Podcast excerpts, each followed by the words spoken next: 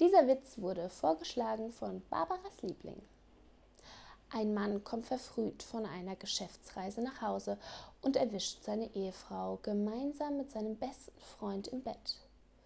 Unverzüglich holt er sein Gewehr aus dem Waffenschrank und erschießt den Freund. Da sagt seine Frau, wenn du so weitermachst, hast du bald keine Freunde mehr.